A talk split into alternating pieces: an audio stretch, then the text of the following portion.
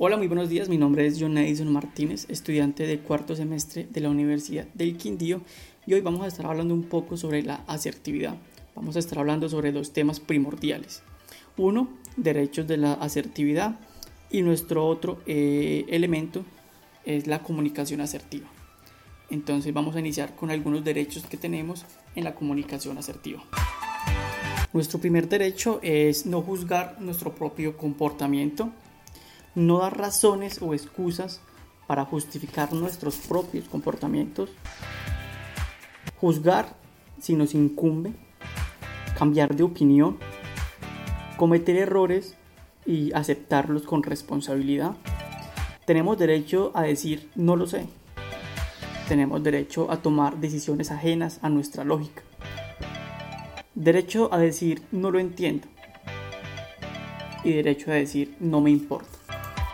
Seguido de este gran tema como lo eran los derechos de la asertividad, vamos a continuar mencionando los elementos eh, importantes de la comunicación asertiva.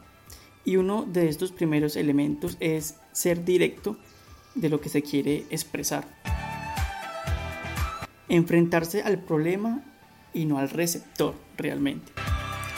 No, no entregar más explicaciones eh, de las que ya se dieron, no entregar explicaciones en exceso y no disculparse más de lo necesario.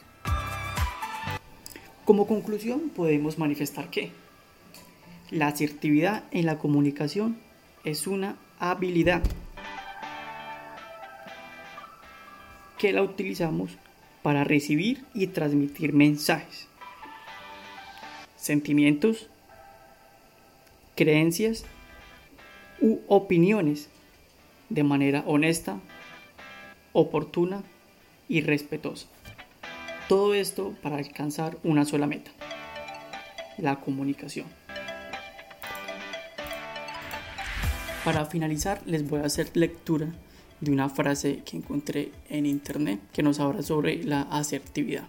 Y dice, el ser asertivo requiere un desarrollo dentro de la inteligencia emocional e inteligencia social lo suficientemente madura para afrontar las diferentes eh, situaciones y saber elegir, emocionalmente hablando, la palabra correcta para expresar nuestras ideas.